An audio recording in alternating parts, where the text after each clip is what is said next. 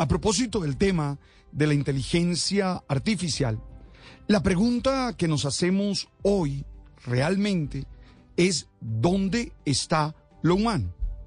Es decir, ¿qué es eso que nos hace a nosotros distintos a las máquinas? Hay que decir que un ejercicio que se cree muy humano es la poesía.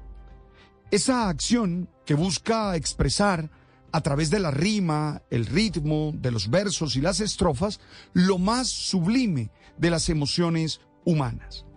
Algunos dicen que no es posible que la inteligencia artificial haga poesía, porque la poesía es precisamente creación libre y expresión original.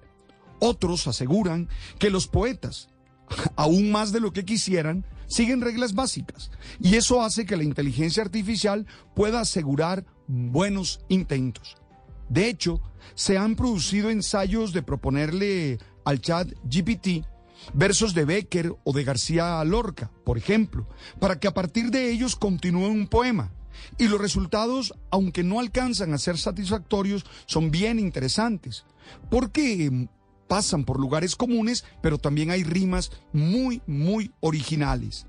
Lo cierto es que el chat allí desconoce la ironía de algunas expresiones usadas por los poetas.